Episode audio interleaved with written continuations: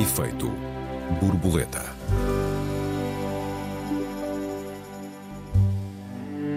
Agora faltam professores de matemática e, seja como for, todos os anos nos faltam resultados. Que temos nós com a matemática, afinal? Porque é que não conseguimos percebê-la, nem sabemos amá-la? Bem-vindos a mais um Efeito Borboleta. Eu sou Joel Neto. Eu sou Raquel Varela, bem-vindos. Olá Raquel, boa tarde. Apazigua-me um pouco, apazigua-me um pouco, Raquel. Não me vais dizer agora também que eras boa a matemática, também a matemática. Olha, eh, eu deixei matemática no nono ano porque eu fui Ah, para bom. letras Ah, e pô. tive aquela imensa infelicidade, que eu acho que é uma infelicidade que existe em Portugal, que é a partir do final do nono ano nós ou largamos a matemática ou largamos o português, a história eh, É e, portanto, as ciências sociais e humanas com profundidade. Eu diria, enfim, não quero ser mazinha, mas agora largámos tudo com profundidade. A última, a, a última ideia do Ministério da Educação é que ah, para formar professores de educação física é preciso manter uma estrutura de 120 créditos, mas os outros professores podem, os alunos podem todos ter 90 créditos. Isto para, para que se entenda, os créditos, no fundo, corresponde ao número de conhecimento que se adquire. Ah, e, e, portanto, agora o governo está tão desesperado para formar professores que resolveu formar professores que não De têm ah, saber. É Saber uma- só para é os de um- educação física. É, excepto os de educação física, são os únicos que podem saber o que ensinam. é, é absolutamente fantástico. E, portanto, nós temos isto, não é? Há países que não têm isto e há escolas eh, de elites, dirigentes que também não têm isto. Ou seja, as pessoas têm matemática, têm filosofia, têm história, têm português e literatura até ao 12 ano. Eu já faço parte da fornada que não. Ah, eu gostava matemática, ah, mas dependia muito, quer a matemática, quer a física, dos professores que eu tinha. Houve professores que eu efetivamente tive boas notas e houve outros que não. Ahm, e, portanto, tinha, tinha muito a ver com isso. Eu não era. Devo ter terminado com 4 ou 5 a matemática, mas ah, não, não era uma coisa consistente. Era uma coisa que dependia muito do tipo de professor que eu tinha. Enquanto que noutras disciplinas isso não é tão visível. Não é que nós não precisamos de bons professores a tudo. É que é mais fácil, infelizmente, aldrabar. ah, em áreas eh, que não são das ciências exatas. Com a ambiguidade, não é? Defendermos É. da ambiguidade. E é muito triste, porque é mais fácil aldrabar, porque toda a gente pensa que quando lê um texto pode comentá-lo e sabe comentá-lo. Um, e, portanto, isso popularizou a ideia de que é, é mais fácil. Não é, eh, de maneira nenhuma. Um, e, portanto, a minha, a minha relação com a matemática foi de grande distância. E devo-te dizer que o lamento profundamente, porque agora que trabalho no Observatório, já há vários anos com colegas da matemática, da engenharia, hum, sinto que eu podia dar saltos de compreensão, ou teria sido muito mais fácil para mim. Eu, por exemplo, tive quase um ano sozinha, em esquema praticamente sozinha, não, não, não totalmente, mas a estudar a teoria do valor, que é o primeiro pedaço do volume 1 do Capital de Marx, devo dizer, que é onde se estuda o fenómeno das crises. Aquilo é complicadíssimo, costuma dizer-se que quem conseguiu passar aquelas páginas Eu tenho a sensação que poderia ter feito a coisa em metade do tempo se tivesse mais conhecimento de matemática. Ah, e, e muitas outras coisas na vida. Esta para mim é uma questão fundamental, porque eu acho que sem compreender isto não se compreende nada do que se passa nas sociedades. Mas coisas básicas da minha vida teria sido muito mais interessante se eu tivesse um maior domínio. Se eu tivesse um maior domínio da matemática, porque depois também se gera uma bola, a gente quanto menos sabe, menos, mais rejeição tem, não é? Hum, menos é paixão tem. É verdade. Um, e isso não é fácil. A verdade é que nós estamos num cenário eh, perto do catastrófico também aqui, porque a maioria dos alunos em Portugal sequer tem positiva a matemática.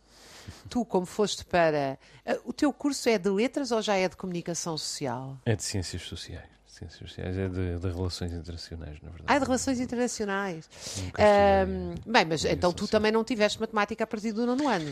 Não tive, e era, e era um fraco aluno ah, antes disso. E, e tenho muita pena, ah, como tu, tenho um grande arrependimento por me ter eh, desinteressado, ah, culpo o Estado Culpo os meus professores também por não terem sabido interessar-me, culpo o Estado pelos programas que me deixaram sem essa necessidade até o 12 ano, porque me faz muita falta como a ti, um, como ferramenta para o pensamento abstrato, como linguagem para decifrar um, o mundo, e, e, e, eu vou tentar uh, explicar neste programa porquê. Quer dizer, pr primeiro é preciso dizer que se nos faltam agora professores de matemática é porque também não houve alunos interessados em matemática para estudar em matemática, ensinar matemática. Quer dizer, Ou se calhar tinham interesse em matemática, em ser professores, mas tinham medo das Ou más tinham medo. carreiras. O que é, sim, o que é, uh, são duas expressões da mesma incúria por parte do Estado. E também é preciso dizer que isto não é uh, exclusivo português. Isto é um fenómeno mundial. A matemática é, uh, sobretudo no Ocidente, em regra, a mais odiada da, das disciplinas. E isto tem de ser considerado o, o grande fracasso do sistema de ensino, dos sistemas de ensino. Um, nunca se encontrou um modelo certo, um modelo certo para entusiasmar a generalidade dos alunos. É uma, é uma grande pecha no, no que diz respeito à, à transferência de conhecimento e digo, repito, alguém que não gostou de matemática, que aprendeu muito tarde a importância da matemática e que já não foi a tempo de aprendê-la uh, em condições, já não teve disponibilidade para isso. Porque a matemática está em todo o lado. Mais do que isso, presida tudo, ou quase tudo. Presida a natureza, presida à tecnologia que o homem acrescentou à natureza, presida à música, uh, preside de alguma maneira a própria literatura. Mas se nós nos concentrarmos no, na música, que é sobretudo um exercício de beleza em busca vá, do sublime uh, sobre uma escala musical com a qual se cruzou um padrão rítmico.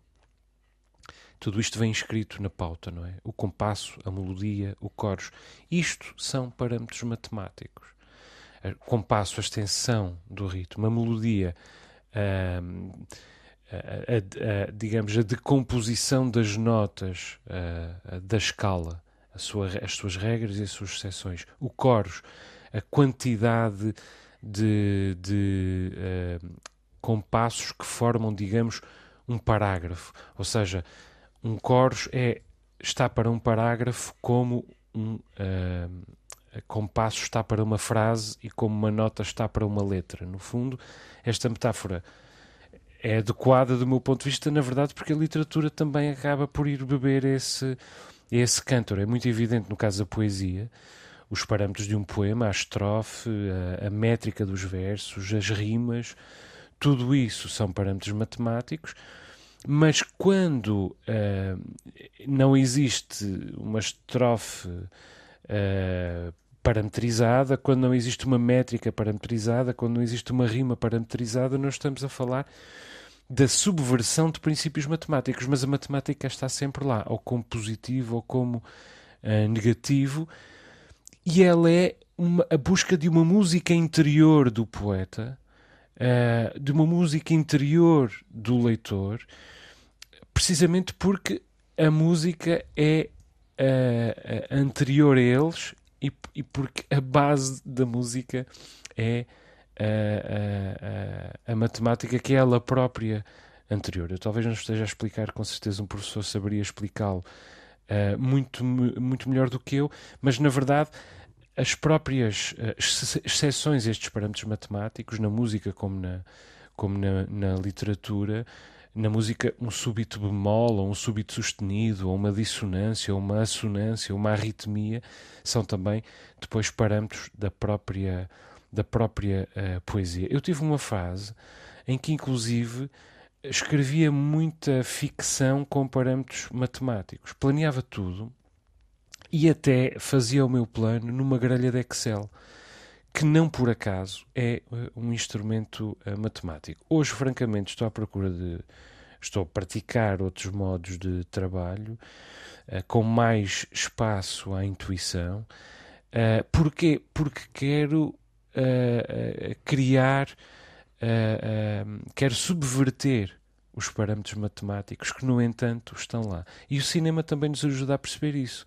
O, o, cinema de Hollywood é muito evidentemente matemática, desde logo uh, por via do, dos célebres pontos da curva dramática que todo o cinema blockbuster tem de cumprir. O momento em que, em que o em que o espectador se entusiasma, o momento em que ele tem medo, o momento em que ele se decepciona, o momento em que ele se redime, tudo isso está definido matematicamente como estava, por exemplo, desde a tragédia grega.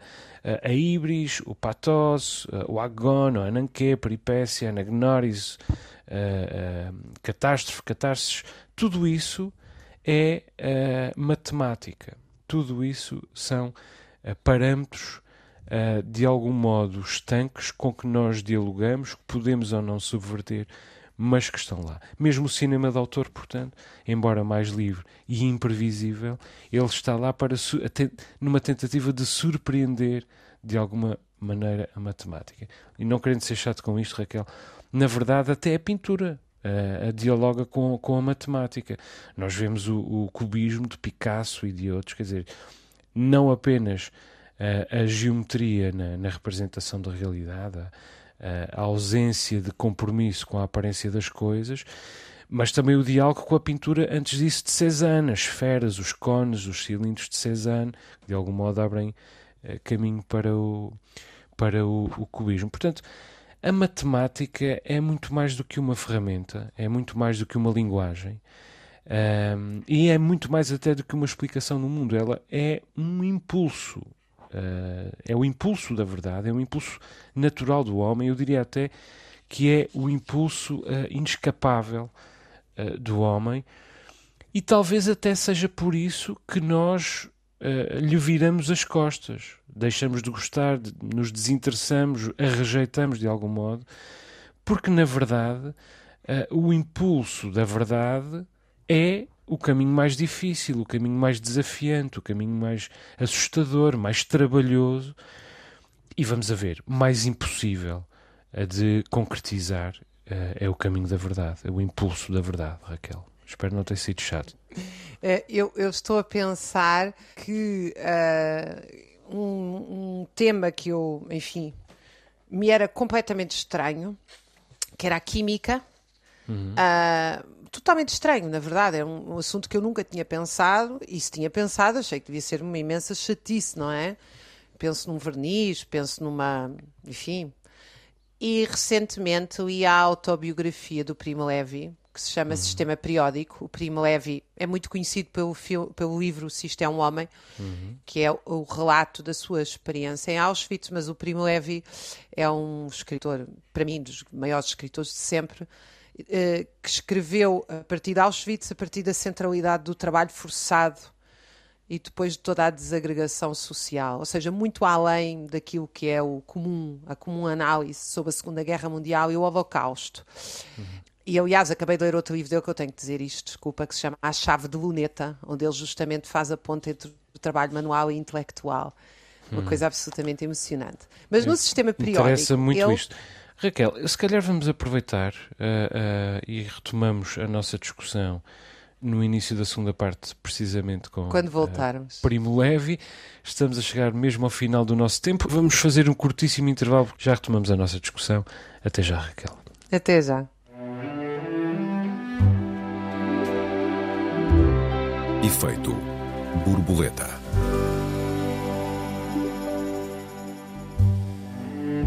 Efeito Borboleta, segunda parte. Esta semana discutimos a nossa resistência, a resistência, na verdade, da humanidade, ou pelo menos do Ocidente, à matemática. Raquel, há pouco falávamos de Primo Levi, fizemos um intervalo e até foste buscar um livro para fazer uma citação.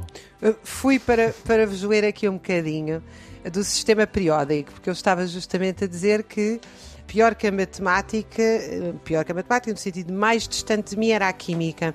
E eu uhum. hoje passei a achar a química uma coisa fabulosa a partir desta autobiografia dele. Havia elementos fáceis e francos, incapazes de se esconder como o ferro e o cobre. Outros eram insidiosos e fugidios, como o bismuto e o cádmio.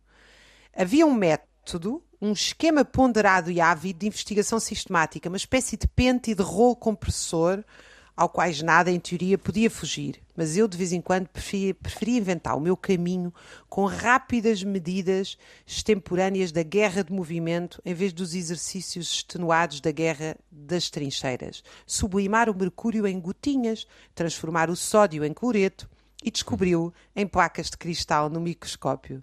De uma maneira ou de outra, aqui a relação com a matéria era diferente, tornava-se dialética. Era uma esgrima, uma partida a dois, dois adversários desiguais. De um lado, a interrogar o químico imberbe e desarmado que tinha ao seu lado. Como único aliado, o livro. Enfim, do outro, a responder por enigmas a matéria, com a sua passividade taciturna, antiga como tudo e portentosamente rica em armadilhas, solene e delicada como as fins.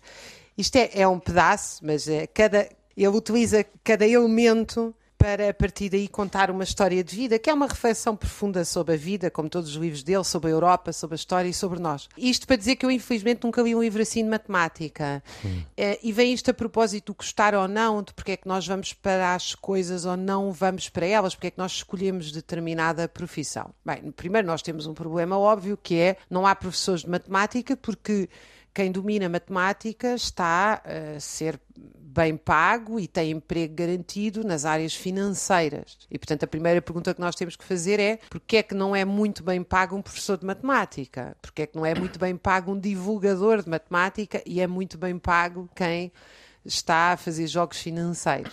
Depois, os engenheiros, evidentemente, também eh, têm uma base muito sólida de matemática e, e vão para as engenharias. E a verdade é que Ensinar, que é das coisas mais bonitas do mundo, devo dizer, falo como professora, mas também como aluna. Ensinar e aprender é das profissões mais lindas. Deixou de ser uma profissão atraente por todas as razões que se conhecem tão bem lá fora e já aqui falamos. E de facto, eh, nós vamos nos afastando cada vez mais e não conseguimos nos apaixonar por algo que é fundamental, que é conhecermos o universo, porque conhecer a matemática é conhecermos-nos a nós, não é? É perceber, como tu já referiste, em todas as áreas e não é só pela ideia de plano ou planificação, como referiste. Há uma filosofia da matemática, há uma hum. beleza própria da matemática. Coisas absolutamente básicas, como sair de uma aldeia em direção a implica um raciocínio matemático.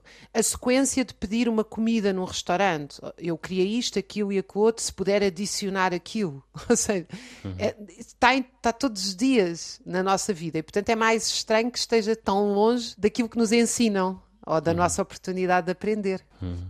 Tu abres aqui vários, vários caminhos importantes. Raquel, eu gostava também de dizer alguma coisa sobre a, a beleza, a questão da beleza, da elegância. Mas é, é muito interessante, evidentemente, eh, e, concordamos nisto que dizes que a matemática está em tudo. E talvez possa ser uh, isso, essa condição, a reabrir-lhe o caminho até ao interesse da, da juventude, porque queiramos ou não, há, há, há, um modo de fazer dialogar a aprendizagem da matemática, ou pelo menos o interesse ou a consciência da matemática, a partir daquilo que a juventude faz e nós fazemos no, no nosso dia a dia. Quer dizer, eu já falei da música, já falei do, do, cinema, já falei da literatura, mas quer dizer, nós podíamos falar, por exemplo, do desporto, das, das estatísticas, da análise de dados. Como é que hoje se recruta um desportista de alta competição, por exemplo, para uma equipe? Equipa, para um jogo de equipa, para o futebol, por exemplo. Hoje, um futebolista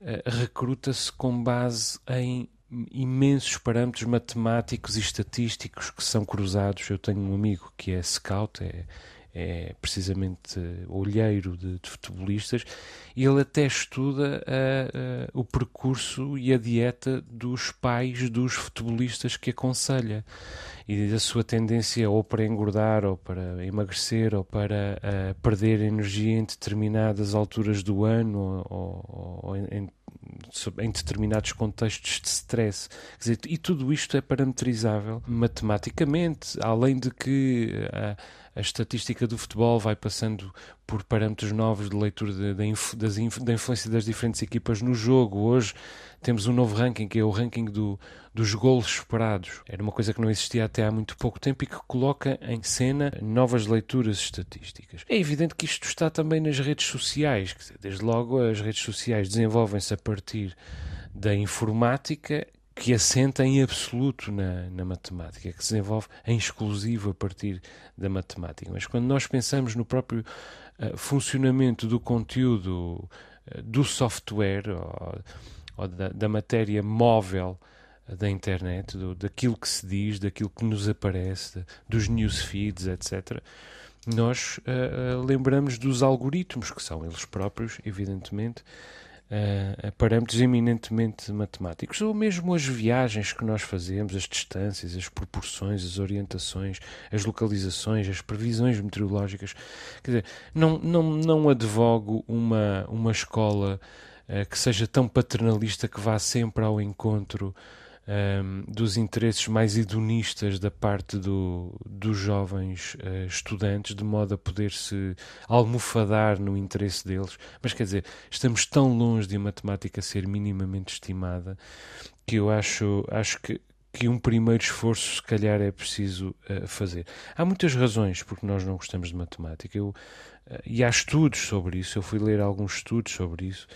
Eh, e pensando um pouco também na minha própria experiência, dizer, em geral, eh, as pessoas reclamam que a matemática é chata, eh, que é abstrata e irrelevante. E é curioso que o abstrato e o irrelevante venham aqui de mãos dadas.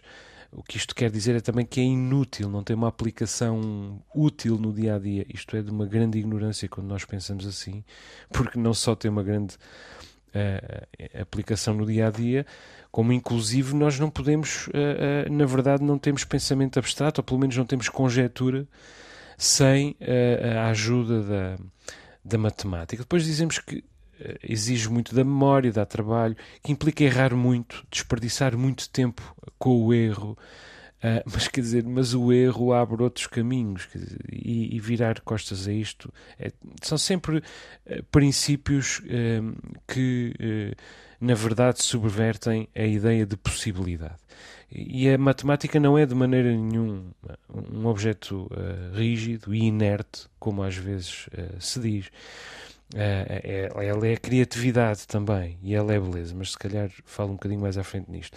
Em todo o caso, ainda que sendo complexa, ainda que havendo o risco de humilhação, um, que é outro dos problemas que os jovens estudantes ao redor de todo o mundo uh, uh, invocam para se desinteressarem da matemática, o risco da humilhação de falhar um exercício matemático.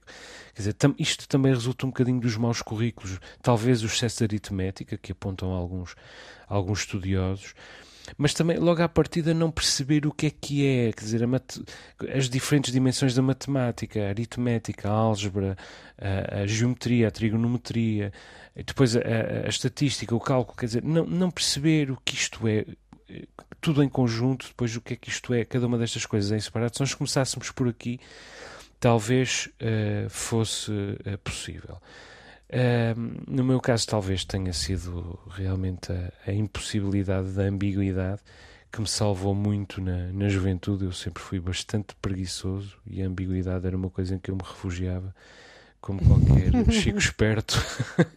Mas hoje tenho mesmo, mesmo uh, muita pena, Raquel. Olha, mas eu tenho temos... que reclamar aqui. Uhum. Um, que muita gente atribui a preguiça ou qualidades individuais àquilo que são problemas estruturais do ensino. Uhum. Ou seja, uh, bom, primeiro é importante dizê-lo que a esmagadora maioria dos alunos hoje em dia que consegue prosseguir em estudos na área da matemática teve explicações privadas que custam 300, 400 euros por mês. Portanto, é muito fácil nós atribuirmos dificuldades individuais quando o que existe é que a estrutura da escola pública não dá resposta e depois a privada, evidentemente, nem toda a gente tem acesso a ela. Não sei se na nossa altura era tanto assim, mas já havia amplamente explicações a matemática. Eu por exemplo, tive essa experiência de ter professores que não, não me conseguiram realmente ensinar e outros absolutamente magníficos que até me conseguiam fazer ir buscar o tempo perdido, que em matemática não é tão fácil assim. Agora, o eh, tempo eu lá acho está, não é? Mais um questão... parâmetro matemático. É, exatamente. Mas esta questão de, de, aprender, eh, eu acho que nós temos que desmistificá-lo no sentido em que a aprendizagem ela tem uma dimensão de sistematização contínua, a aprendizagem formal. As crianças estão 4 anos na primária em todo o mundo. Não é porque alguém teve essa bela ideia, é porque chegou-se à conclusão que tem que haver um tempo de repetição, de sistematização, e, e isso não é feito em dois meses. Uh, não, não, não é substituível. Uh, e essa sistematização é feita num ambiente formal, ou seja, a escola. Dificilmente uma família consegue, às vezes, nos primeiros anos ainda consegue, mas eh, quer dizer, eu posso educar muito bem os meus filhos, eu não vou fazer deles médicos nem engenheiros, é preciso um sistema escolar para isso, evidentemente. Por isso é que a educação era uma educação, enfim, a maioria não era educação, mas a que existia até o século XIX é de facto, no mundo ocidental, era uma educação informal no seio da família que era suficiente para as pessoas aprenderem a falar, aprendiam muito a trabalhar e aprendiam muitas coisas importantes, mas não conseguiam ter acesso a um saber formal sistematizado. Agora, eu, para aprender a conduzir, tive que repetir muitas vezes, eu e toda a gente, colocar a mudança, fazer ponto morto, esse tipo de coisa, ponto de embreagem, eh, etc. Até que aquilo se tornou uma espécie de minha segunda natureza. Ninguém entra no carro e começa a pensar o que é que eu tenho que fazer. Uhum. Uh, tu te, tenho quase a certeza que tu tens essa relação com a escrita, como eu tenho. Eu escrevo uhum. como respiro. Eu uhum. vejo, eu fico muito. Tenho que, tenho que ir buscar toda a minha didática para compreender as pessoas que me dizem eu não sou capaz de escrever, não sou capaz de pôr em palavras isso que está a dizer. Porque para mim a minha dificuldade é eu queria ter 48 horas para escrever tudo o que eu quero dizer todos os dias. É, claro, isto não quer dizer que fique bem escrito, que eu não queira rever, que eu não acho que fiz muita coisa mal. Não é isso. É, para mim, o ato de escrever é um ato natural, é como respirar. Uh, e, e, e, deveria ser assim a nossa relação uh, com os, as ciências fundamentais, inclusive, devo eu dizer, do ponto de vista da dança, com o nosso corpo, com a música, com a linguagem musical. Nós não vamos todos ser bailarinos, nem vamos todos ser matemáticos, mas nós devíamos adquirir sobretudo na escola, um hábitos de trabalho que, passa por, uma, por um momento de esforço e de sistematização e até de memorização, que se tornou uma espécie de tabu. Ai, coitadinho, tenho que memorizar. Quer dizer, a memória é das coisas mais extraordinárias que nós temos. Treiná-la é, é fundamental. Para um sistema quase de entretenimento em que há muita gente que acha que se eu não gosto e não me dá prazer imediato é porque não me vai dar prazer na vida. Quando há poucas coisas que dão tanto prazer como nós concebermos um trabalho bem feito através de instrumentos de saber que adquirimos. Uhum. Sim, estamos uh, totalmente de acordo. Uh, quer dizer, e o, esta questão do impulso uh, da verdade que a matemática representa, na sua dimensão, digamos, filosófica, um, foi-se desenvolvendo em diferentes uh, civilizações uh, sem consciência dos desenvolvimentos que ocorreram nas outras civilizações. Isto ao longo de, de milhares de anos um, e às vezes simultaneamente e, e, em, e em geografias uh, distantes, quer dizer, no Egito, na Babilónia, na China, na Grécia, na Índia, mais tarde no Islão, quer dizer, todas as civilizações procuraram esta, eh, eh, esta a verdade através da, da matemática.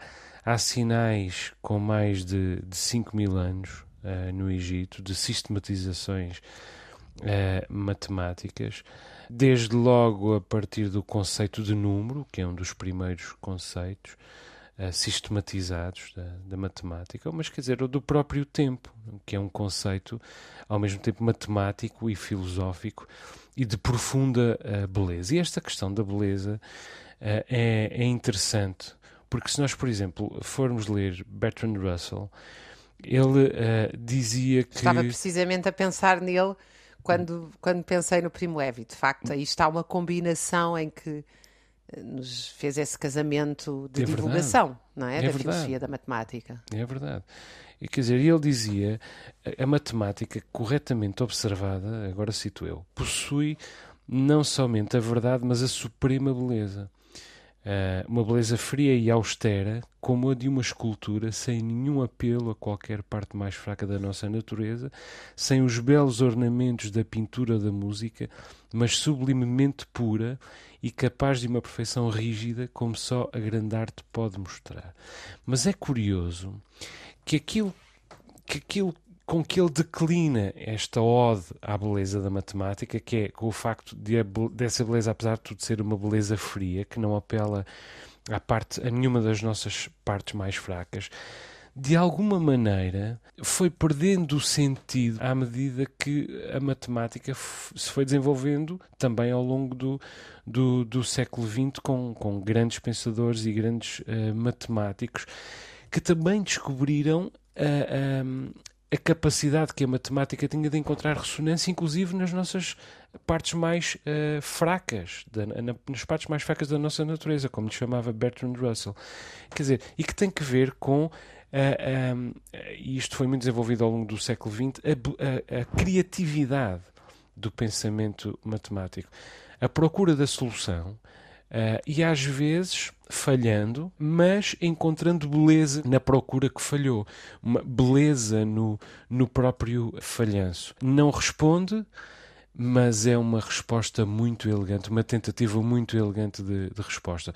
O, o um outro pensador também, no caso matemático puro e duro húngaro, chamado Paulo Erdós, celebérrimo, respondeu uma vez à pergunta porque é que os números são belos. Ele diz, porque é que são belos?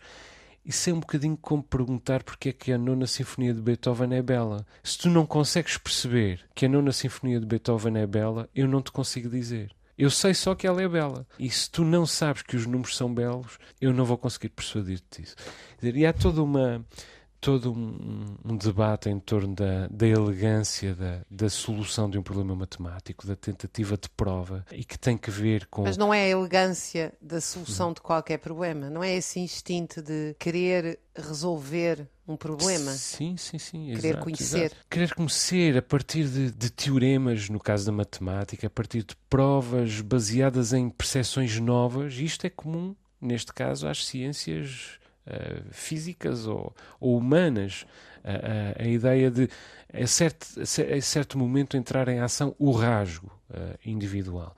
a, a economia de, de, de, esforços, a economia de recursos, a economia de elementos, uh, a dimensão sucinta dessa, desse, desse esforço, uh, a possibilidade de generalização desse esforço. Quer dizer, tudo isto são elementos que contribuem para a, para a elegância. Agora, nós, se não conseguirmos passar uma mensagem desta natureza aos nossos alunos, vamos sempre reduzir a matemática ao seu lado meramente instrumental. E, portanto, quem é de letras, como nós éramos, ou quem, era, ou quem vai para as ciências humanas, como nós, vai ser sempre libertado, na verdade, ou aliviado destas, destas tensões que, na verdade, não deviam abandoná-lo.